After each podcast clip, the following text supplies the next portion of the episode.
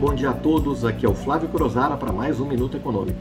Hoje é dia 14 de março de 2022 e nós vamos falar um pouco sobre o que movimentou o mercado na semana passada e pode trazer volatilidade ainda essa semana. Semana passada, muito importante, no Brasil, nós vimos alguns movimentos é, significativos, como foi o aumento do preço dos combustíveis. É, quase 19% na gasolina, quase 25% no óleo diesel e 16% no gás de cozinha.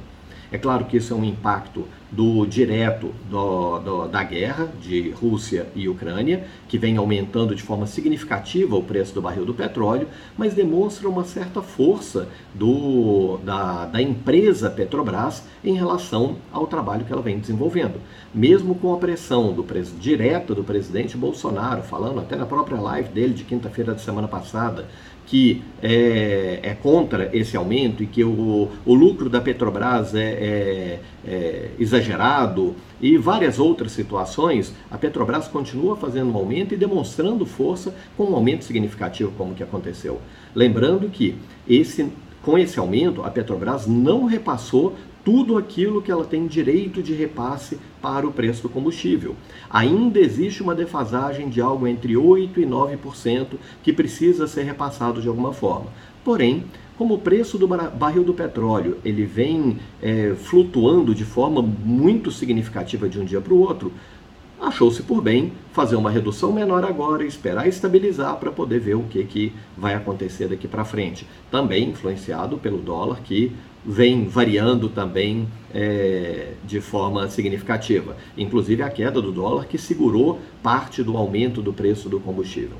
É claro que esse aumento traz um desconforto para a população de um modo geral e nós vimos já alguns movimentos de caminhoneiros já indicando a possibilidade de uma greve ou alguns encontros e manifestações que aconteceram na sexta-feira e no, no final de semana e que indicam que a gente pode ver aquilo que a gente já viu há algum tempo atrás com indícios de desabastecimento e alguns outros problemas. Além disso, nós temos um outro problema que é mais duradouro, que é a inflação. O aumento do preço do combustível provoca um aumento direto na inflação. E isso pode fazer com que o Banco Central tenha um pulso mais firme para poder é, buscar conter a inflação, que na semana passada, divulgada a inflação do mês de fevereiro foi a 1,01%. É a maior desde 2015 e muito maior do que tudo aquilo que era previsto, de todas as previsões que tinham para a inflação, que gerava em, gerava em algo em torno de 0,94%, 0,93% a inflação para fevereiro. É claro que isso traz um susto, mas precisa ser visto qual que é o impacto disso daqui para frente. O investidor estrangeiro, ele também teve, fez uma redução no mercado brasileiro. É claro que o aumento da taxa básica de juros pode manter ou atrair de novo esse investidor estrangeiro, mas o que nós vimos na semana passada é de ter dias em que ah, o investimento estrangeiro chegou a ficar negativo pouca coisa, mas chegou a ficar negativo. Ou seja, teve mais dinheiro de investidor estrangeiro saindo do que entrando. Ainda em volume muito pequeno e que não nos indica muita coisa, até mesmo porque esse número varia dia a dia. Indica simplesmente que a gente deve acompanhar de perto para poder ver qual que é o posicionamento desse smart money.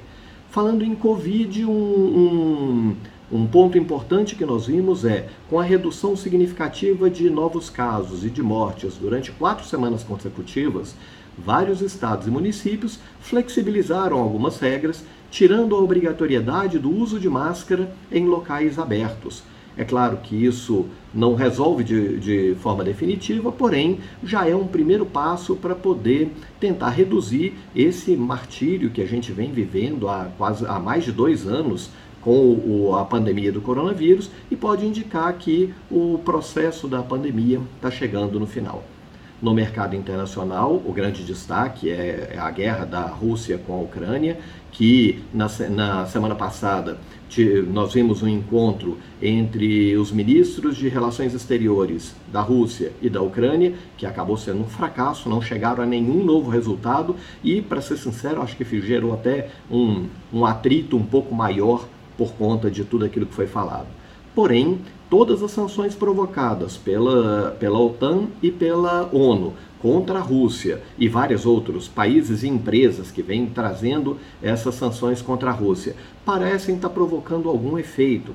E essa semana pode ser que a gente veja alguma evolução nas negociações, inclusive a possibilidade de uma negociação direta entre Putin e Zelensky e, com isso, trazer algum resultado, pelo menos um cessar-fogo durante algum tempo, para que se possa resolver alguns problemas internos, fuga de população e algumas outras coisas que é, acabam é, amenizando um pouco a dor de quem está vivendo uma situação bastante complicada.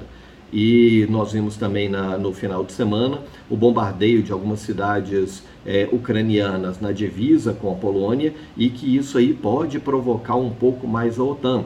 A OTAN tem uma regra geral de que o, o ataque a qualquer um dos membros da OTAN, e a Polônia é membro da OTAN, qualquer um dos membros da OTAN é um ataque a todos os membros da OTAN e provocaria uma, um, um revide quase que imediato. É claro que isso aí é, é provavelmente está sendo policiado por ambos os lados, mas é bom a gente acompanhar para poder ver o desfecho dessa situação. Bom, por enquanto é isso. Força, sucesso, saúde para todos. Até o nosso próximo encontro. Obrigado.